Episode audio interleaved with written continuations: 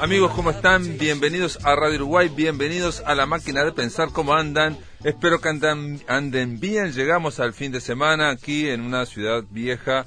Realmente hoy sí parece soy leyenda, por lo menos a las 6 de la tarde en la peatonal Sarandí había muy poquita gente. Realmente saqué un par de fotos simplemente para demostrarme a mí mismo que había una sola persona. Amigos, son las 7.02. Está con nosotros ahí en los controles de emisión Javier Lasval. ¿Cómo le va, Javier?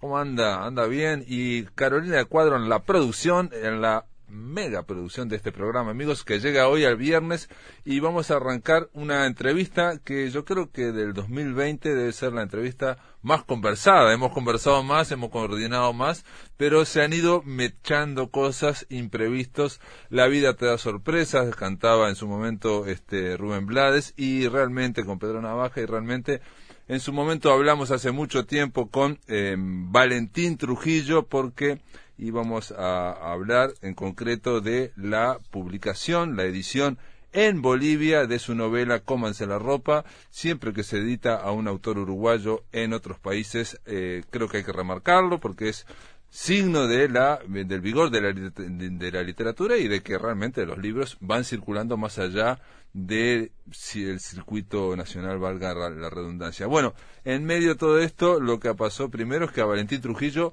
lo nombraron director de la Biblioteca Nacional y lo segundo que pasó fue que hubo la pandemia que estamos ahora. Valentín Trujillo, ¿cómo andas? ¿Andás bien? Hola Pablo, un gusto conversar contigo. Este, gracias por el espacio y por la oportunidad.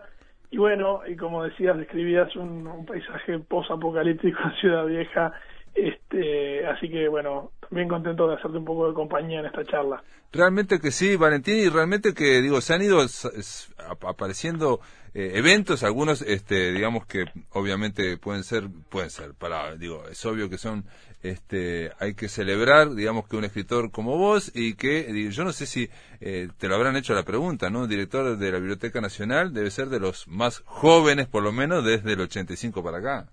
Sí, sí, sí, efectivamente. Eh, es así, yo en este momento tengo 40 años, soy modelo 79, todavía no cumplí los 41. Sí, en el siglo XX hay algunos ejemplos. Este, creo que José Enrique Rodó, cuando estuvo en un triunvirato en el año 1900 también, era bastante joven, tenía 29 años. Y Dionisio Trillo Páez, cuando lo nombraron, tenía 37. Pero sí, en general no es común que, que gente que está en torno a los 40 dirija una institución tan prestigiosa como la Biblioteca Nacional, así que este muy muy honrado de, del nombramiento, de que eh, Pablo Silver, el ministro de Educación y Cultura, me haya tenido en cuenta para, para participar en esta administración, así que muy muy halagado, honrado y con una responsabilidad enorme. Y sí, como bien decías, este eh, a los a los 13 días de comenzar la administración, a los 12 días más o menos, cae como una bomba de agua fría eh, el efecto de, la pandemia, del COVID. Eh, a partir del lunes 16 eh, de marzo la biblioteca queda cerrada al público. entonces, una institución tan grande, ¿no? Con, con, con seis pisos de tamaño, una manzana casi entera, eh, 100 funcionarios entre este, incluyendo limpieza y seguridad, un montón de secciones, una complejidad muy grande. Bueno, fueron semanas de mucho trabajo porque la biblioteca cerró el público, pero no se detuvo, mantuvo su trabajo interno. Y bueno, ya a medida que van pasando los días y las semanas, hemos podido reorganizarnos, hemos sacado algunos proyectos de, de mucha importancia para, para el resto del año y, bueno, y en, y en la mitad de todo esto, una noticia feliz. Ya ahora me saco el sombrero de, de jerarca y me pongo el, de escritor, que, que, es algo que se venía manejando desde el año pasado, con, con, una editorial muy importante que es la editorial El Cuervo de Bolivia, comandada por Fernando Barrientos. Es una editorial, si se quiere, salvando las distancias, es una editorial que se parece mucho a un estuario. Es una editorial independiente, joven, con una cabeza muy ejecutiva eh, y, se mueven muy bien en redes sociales y en el circuito de, librerías de Bolivia. Recordemos que Bolivia es un país que tiene varias ciudades grandes, por supuesto La Paz es la más grande, pero tiene luego un circuito interesante que también está apoyado en varias ferias del libro, sobre todo en ciudades como Santa Cruz, por ejemplo.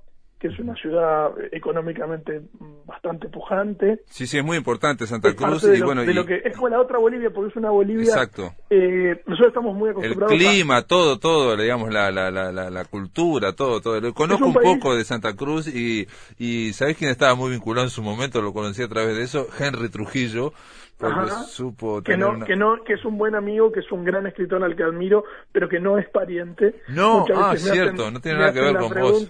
No, él es de Mercedes, este, yo soy de Maldonado y, y quizá tengamos algún pariente en común hace varios siglos, pero no, no, no somos, no, no tenemos una, una relación consanguínea cercana.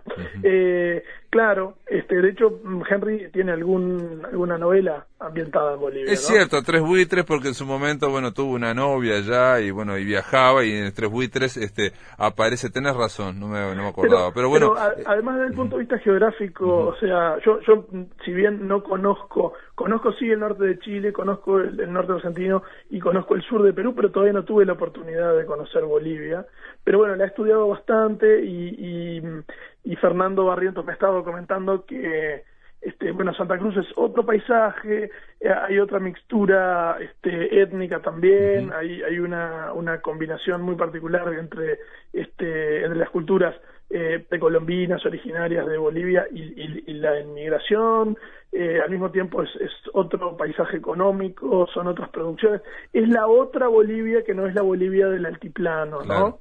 es este, subtropical, también húmedo, en fin, una serie de cosas, nada que ver claro, más cercana, más cercana al, Chaco, también a la región del Chaco Borel, eh, y, y a su vez, bueno, eh, Potosí, Chuquisaca, eh, o sea, Sucre, ¿no? Eh, Cochabamba, Oruro, tiene, tiene, tiene ciudades grandes, es, es un, mercado interesante. Y como te decía, esta editorial El Cuervo, que es la que publica Cómanse la ropa, que es la, la, es mi primera novela, es una novela que ganó el premio Anetti acá en el Uruguay en el año 2016 y, y bueno, eh, la editorial El Cuervo tiene un catálogo muy bueno, muy exigente, también ayudó mucho el, el el nombramiento dentro de la lista del proyecto Bogotá 39, del Hey Festival, porque hizo que, que tanto Damián González Bertolino como yo, que fuimos los representantes uruguayos en esa lista de 39 jóvenes escritores latinoamericanos, tuviéramos una vidriera, eso hizo que nos conectáramos con la escritora boliviana Liliana Colanzi, que es una gran cuentista, este, que vive en Estados Unidos, en, en, en la universidad, da clases en la Universidad de Cornell, eh, y, bueno, ella a, su vez tiene una editorial independiente que se llama Dum Dum, ella es originaria de, Santa Cruz, este y bueno, a partir de ahí llegó la conexión con, con El Cuervo, que, que ya te digo, tiene un catálogo muy muy bueno, muy completo, muy exigente. Ahí también está publicado este otro escritor uruguayo como Ramiro Sanchís, por ejemplo. Ramiro, sí, sí, sí. sí. Creo que tengo el libro que publicó que se llamaba las este, simulaciones, imitaciones o algo así. Eh, o, no, no, Yo ahora no recuerdo cuál es el título, pero... Pero, perdón, y Ediciones del Cuervo, eh, digamos, eh, ¿en qué eh, ciudad está radicada en principio? Ediciones del Cuervo está radicada en La Paz, este, pero tiene conexión con, con un circuito de librerías este, en, en, estas otras ciudades que te nombraba. Y, y, bueno, la, la, la, pandemia, este, por supuesto, provocó un parate social, eh, político y también cultural en Bolivia, como ha sucedido en, en, casi todo el mundo. Estaba una muy linda chance de presentar eh, la novela en la feria de Santa Cruz, eh, que iba a ser ahora a finales de mayo, donde Uruguay además era el país invitado. Mm y estaba casi todo pronto y, bueno, eh, el, coronavirus este, vino a, con su bola invisible, vino a detener todo, también estaba la chance de una posible presentación en La Paz, todo esto se pospuso, es probable que, que, quede suspendido por este año, veremos qué pasa el año que viene. Pero bueno, con Fernando Barreto tuvimos una charla, eh, como una especie de, de, particular forma de presentación de la novela, tuvimos una charla a través de Facebook Live y ahí comentábamos un poco, ¿no? Este, como venía, a ellos les llamó muchísimo la atención. Capaz que estaría bueno que hacer una pequeña síntesis del argumento para que los oyentes tengan idea de qué libro estamos hablando. Exacto, y sobre todo, ¿por qué, por ejemplo, se llama Así cómanse la ropa? Es una novela histórica, una novela ambientada en 1823, eh, en el marco de las guerras de independencia entre los ejércitos patriotas, digamos, los ejércitos independentistas de, de, americanos eh, o de españoles americanos, que era como se denominaban en ese momento, y los ejércitos realistas, los ejércitos españoles, o también llamados efectivamente godos, ¿no? que estaban a favor de, de la corona. Eh, en, el, en el marco de, de, de, esas guerras que tomaron casi todo el continente, ¿no? desde los primeros eh, chisporroteos en torno a 1810, tanto en, en, en, el área de Venezuela, la Nueva Granada, como en el Río de la Plata y en otros sitios, eh, eso se, la, las guerras continúan hasta, bueno, hasta 1820 largo, 30. Eh, de hecho, la República Oriental de Uruguay es, es de los últimos países en, en, lograr su independencia en el año 30. Y bueno, esta es la historia del coronel Bransen, el, sí, efectivamente, el de la calle, Carlos Federico Bransen, que era un oficial francés del ejército napoleónico, que luego de, de, de, de, de quedar libre, digamos, o de, ser derrotado, su ejército en Europa, eh, a través de Bernardino Rivadavia, recibe una invitación y viene a pelear a América y ahí conoce a, al general San Martín y, y, se une en la en el cruce de los Andes, en la liberación primero de Chile y luego hacia el norte en la liberación de, de Perú. Perú. Claro, y, y, y, la novela se centra específicamente en dos campañas militares. Todo esto es, es, es dato fidedigno, ¿no? Es investigación histórica. Este, eh, unas, unas campañas que se llamaban a puertos intermedios, eh, que, que, eran los puertos eh, entre Valparaíso y el Callao. A partir de esta investigación histórica que me llevó cerca de dos años y viajar a Perú y estar in situ en los sitios donde se desarrollaron las campañas, las batallas y, y las marchas, eh, por supuesto yo le agrego una parte ficticia, la novela tiene 80% de, de ficción y de invención por parte mía, como autor. y, y, bueno, se centra en este personaje que es este militar francés, el coronel Bransen, que, que empieza a sufrir algunos trastornos psicológicos y, y de pelear tantas guerras ya no entiende bien cuál está peleando. Tiene algún elemento quijotesco de alguna manera. Eh, y, y, y, bueno, y atraviesan este eh, las cordilleras, el altiplano, pelean bajo la nieve, este, tienen que luchar en condiciones extremas, y bueno, lo de cómanse la ropa, que es, es entre, entre signo de exclamación, este, es porque literalmente en un momento de, de hambruna terrible y de, y de, máxima necesidad, efectivamente la orden es que, que se coman el uniforme, ¿no? Sí, Pero sí. bueno, ese, ese, es un poco el marco anecdótico, no quiero contar mucho más porque no, no, no pretendo develar eh, eh, más, más del argumento pero es una novela que para los bolivianos particularmente, en ese momento no existía Bolivia, no. sino que era Perú y el Alto Perú, que era el claro. territorio que hoy eh, ocupa Bolivia.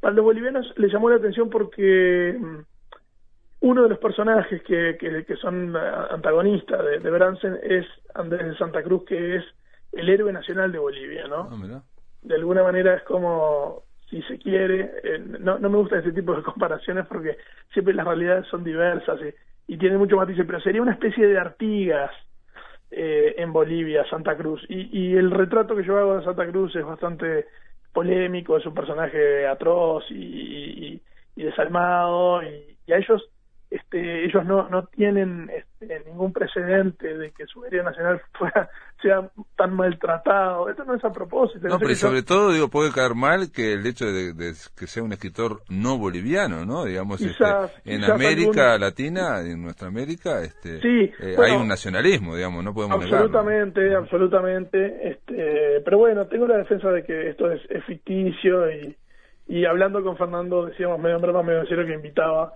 a cualquier narrador o narradora boliviana a que escribiera claro. una novela donde vilipendiara a nuestros héroes. Pero bueno, en todo caso, lo que, lo que yo pretendí en la novela es, eh, con un lenguaje que intenté que fuera rigoroso y contundente y que, y que valiera por sí mismo, ¿no? Fue una novela que tuvo do, dos reescrituras, un proceso total de cuatro años para, para llegar a la versión final. Eh, y, y, y el, el, protagonista este, queda inmerso en un, en un protagonista mucho mayor que, que lo termina deglutiendo de alguna manera, que es el paisaje. Uh -huh. Yo, cuando tuve la experiencia, la, la, vivencia de estar en esos lugares, eh, como la costa peruana, que es tan árida, fue la primera vez que me enfrenté a, a un desierto.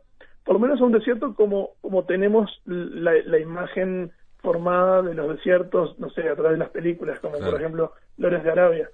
Un desierto como una sucesión de dunas hasta el horizonte, ¿no?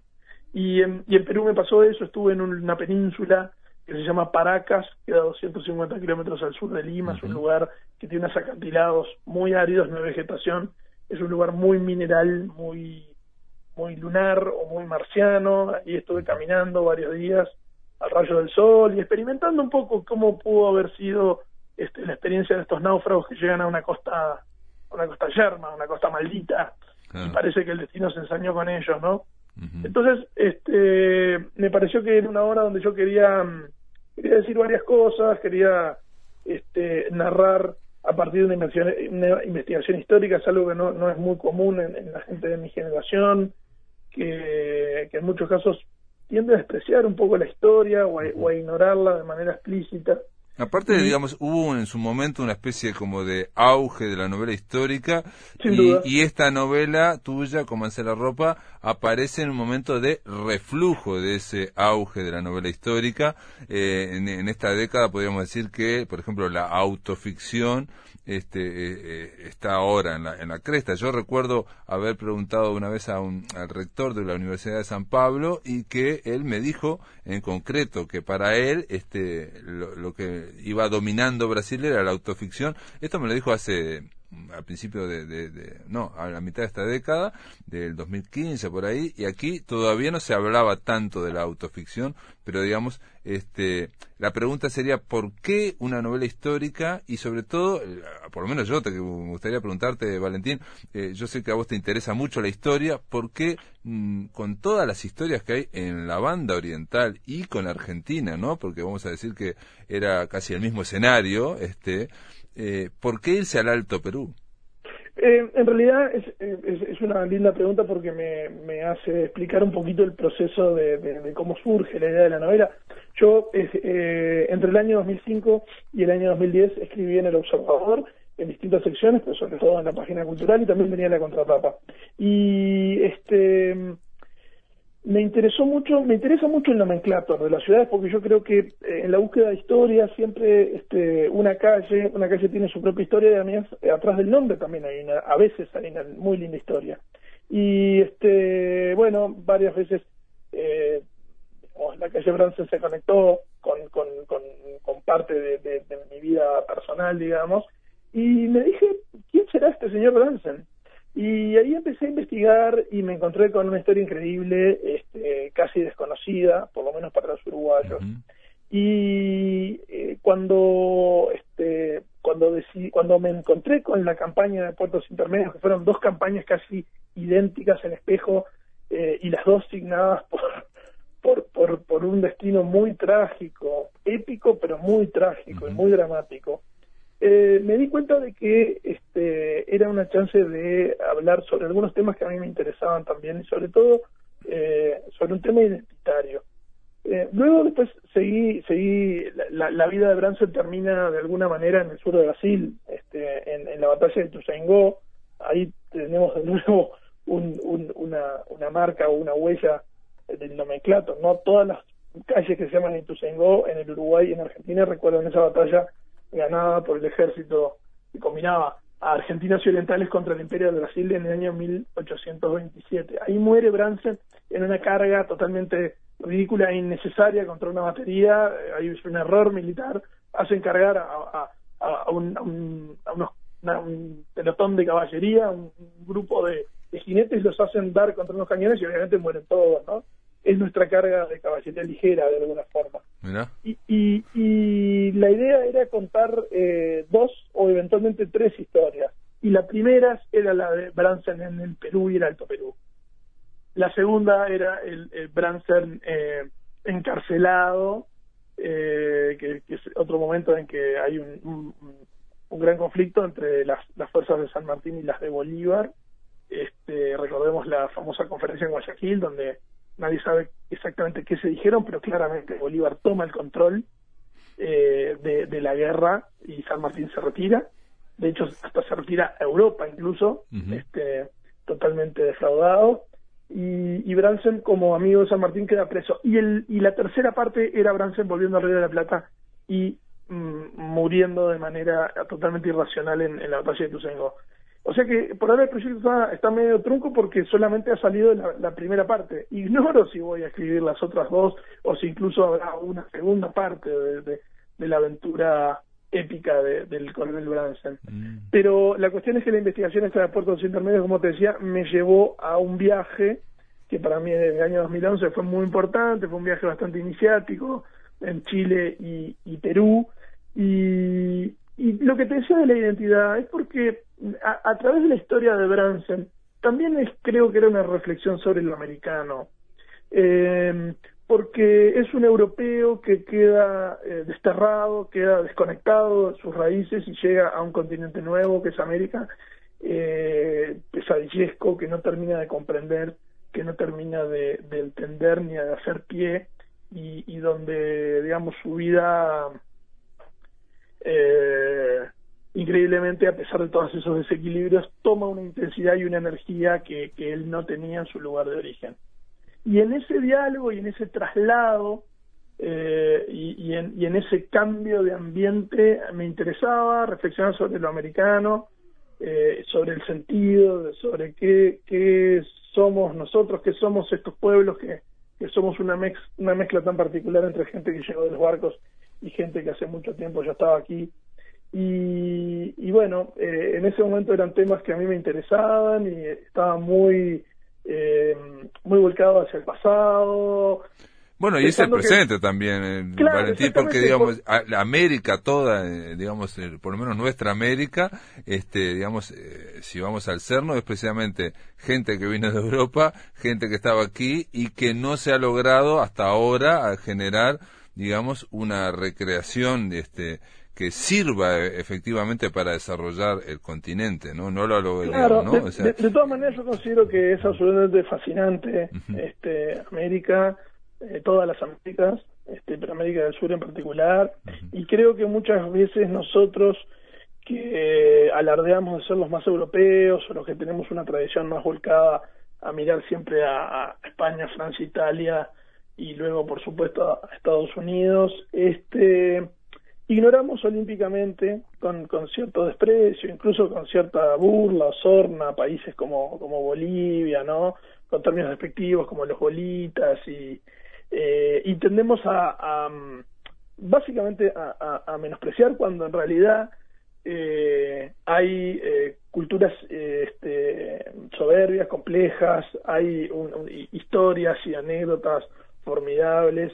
Y sí, es cierto, no hace mucho tiempo, de hecho estamos hablando de, de sucesos que que pasaron hace unos dos siglos, más o menos 200 años, es es es mucho en cierto sentido, pero no es poco. Si lo ponemos en generaciones, estamos hablando de cinco o seis generaciones para atrás. No, y aparte hay que ver cómo, se, se, puede estar medir, digamos, el éxito o no de un continente. Eh, me, recuerdo que Benedetti siempre este, recordaba una y otra vez que América es el continente, Latinoamérica, el continente mestizo, y hacía un, un énfasis en esto, y digamos, el mestizaje cultural vaya así a, eh, ahora en este siglo XXI, este, a, se, ha, se, ha, destacado. Yo, digo, por sobre, digamos, las supuestas eh, esencias o las culturas netas o, o, ciertos purismos o relativismos, ¿no? La idea de mestizaje, yo creo que es, este, que es una bandera para el resto del mundo. Un, un, un detalle nomás, eh, te lo hago dos preguntas. Una, porque estuve leyendo que Bransen fue perseguido por los suicidios de sus camaradas franceses que fueron derrotados allá y que él también estaba deseando suicidarse. Eso es una, eh, una cuestión íntima que no ocurre, digamos, en la novela. Y la otra es... es no, no, ocurre, ocurre. Ah, ocurre. sí, sí, sí, ocurre, ocurre. Ah. ocurre, ocurre. En realidad, claro, este... Eh, digamos, a ver, la, la novela se inicia con, con un Bransen derrotado, eh, está en el bando bonapartista, Bonaparte ha sido derrotado en Waterloo y los ingleses se lo llevaron a Santa Elena eh, y básicamente lo mataron en vida en la mitad de una roca en el Atlántico y, y, las fuerzas de Bonaparte quedaron en la clandestinidad porque vino la restauración monárquica y, y, los bonapartistas se escondían en sótanos y en, en, en guaridas y solo salían en la noche y muchos de ellos eh, efectivamente eh, se pegaban un tiro, se ahorcaban, eh, y, dejaban cartas y mensajes y loas a, su emperador derrotado, ¿no? Y Branson estaba un poco en esa y, digamos, el inicio, en, eh, él en un momento este, va hasta un bosque y, va este, tomándole la, la la dureza a los troncos de los árboles a, ver cuál cuál cuál va a aguantar, cuál va a aguantar su cuerpo pendiendo eh, pendiendo. Y, ahí tiene como una especie de visión y, se le aparece un animal que él no conoce pastando eh, es como una aparición y es, es una llama o un guanaco mm. y queda absolutamente paralizado. Pero eh, ya te digo me, me investigando mucho en libros de historia historiadores peruanos chilenos y bolivianos encontré eh, por eso la, novela tiene muchos puntos de contacto. Tiene un personaje que es más o menos secundario, que es un cura, un capellán que acompaña a, las, guarniciones de los patriotas, y eso era común. Encontré varias anécdotas de, curas que, que bendecían las armas y la tropa antes de entrar en batalla y que luego en el trabajo de la lucha tomaban un arma y, tenían que, actuar, ¿no? Y luego tenían que enterrar y, y decir unas palabras, una misa, una oración, a, los, a los cadáveres que ellos mismos habían, habían matado, ¿no? Eh, y, y, ya te digo, los, los cruces de acantilados, las tormentas de nieve, hay veces que, que no, no tenemos tan presente, la nieve la asociamos a los Alpes, la asociamos a Suiza, y a, y a Francia. No, pero aquí también hay nieve. Pero, pero, pero, perdón, pero por ejemplo, batallas como la, la, la batalla de Chimborazo, que se dio en la ladera del mismo monte en Ecuador, eh, a 4.500 metros de altura, casi sin oxígeno, por lo tanto las balas de cañón tenían enormes problemas para dispararse porque no eh, había presión, reventaban los oídos, o sea, yo recuerdo que mientras escribía Cómo hace la ropa estaba, estaba el furor de, una serie en HBO que era Juego de Tronos. Y vi un capítulo de Juego de Tronos y de verdad este, ningún director ni ningún efecto especial de HBO puede alcanzar las maravillas de la historia real de, América en las guerras de independencia, porque este por ejemplo, cargas de caballería. Pará, Valentín, Valentín, eh, eh, me quedan tres minutos, perdona que te interrumpa, pero quiero hacerte una pregunta y tenés que contestarla en dos minutos. Eh, este, en la, reseña de, ya que me sacaste, digamos, el Juego de Tronos, el Game of Thrones, aquí en la reseña que estaba leyendo, dice que la batalla esta de los puertos intermedios, la narración esa, hay que buscar más, digamos, relaciones con la serie Lost como señala Gastón González. ¿Qué tiene que ver la eh, serie Lost con Cómanse la ropa? Bueno, claro, hay un elemento bastante directo de supervivencia, ¿no? Yo no vi Lost, pero ah. sé, conozco la anécdota, es un, avión que cae en la isla fuera del mapa y los personajes tienen que sobrevivir a como de lugar. Y aquí también, e, efectivamente, hay un punto de contacto porque este ejército de hambrientos, de naufragados, que llega a las costas casi que como puede y tiene que sobrevivir varias semanas en la mitad de un desierto y, y lo único que puede este lo que puede comer de pronto es, es eh, una foca pequeña, ¿no? O un perro del desierto que aparece. O, Pero los, yo, para mí los es más que nada, más que perdido, más que un naufragio, es la eh, cuestionamiento del realismo, ¿no? De la realidad, ¿no? O sea, el también, también, claro, claro, porque ahí empiezan, empiezan los, los cambios de planos y, claro y, digamos y la y realidades paralelas aquí también efectivamente este hay eh, o sea eh, Branson empieza a dudar de la realidad que tiene delante y, un compañero de armas eh, le dice que lo va a llevar a, curarse y lo lleva ante un curandero, ¿no? Que, un chamán. un chamán que le hace, literalmente le hace un vuelo chamánico mm. y él ahí este, ve, mm, puede llegar a, traslucir un poco. Perfecto el futuro, el futuro y, y cuando vuelve a la realidad se da cuenta de que no, de que también había sido un engaño lo del vuelo chamánico y, y, y, por eso esa superposición de planos llegan a una confusión que es casi existencial. Ah, perfecto, perfecto. Entonces está, hay, hay vínculo con los de alguna forma. Muy bien, eh, Valentín. Eh, nada, primero que nada decirte felicitaciones eh, para por la publicación, por la edición en Ediciones del Cuervo allá en Bolivia de Cómanse la ropa, porque es una es una forma también de que la novela continúe su eh, digamos su su, trayectoria ante nuevos públicos y también decir amigos que Comanse la Ropa también está todavía a la venta aquí en las librerías de Montevideo. Sí, la edición de la Intendencia de Montevideo, que fue la, o sea, la, la, novela no ha tenido reedición, a pesar de que estoy sondeando varias editoriales aquí, este, todavía no ha tenido una reedición uruguaya, así que sí, lo, que está en librerías es la edición que publicó la Intendencia de Montevideo en el año 16. Bueno, te mando un abrazo y nada, felicitaciones. ¿eh? Pablo, muchas gracias por el espacio, un abrazo para ti, seguimos en contacto.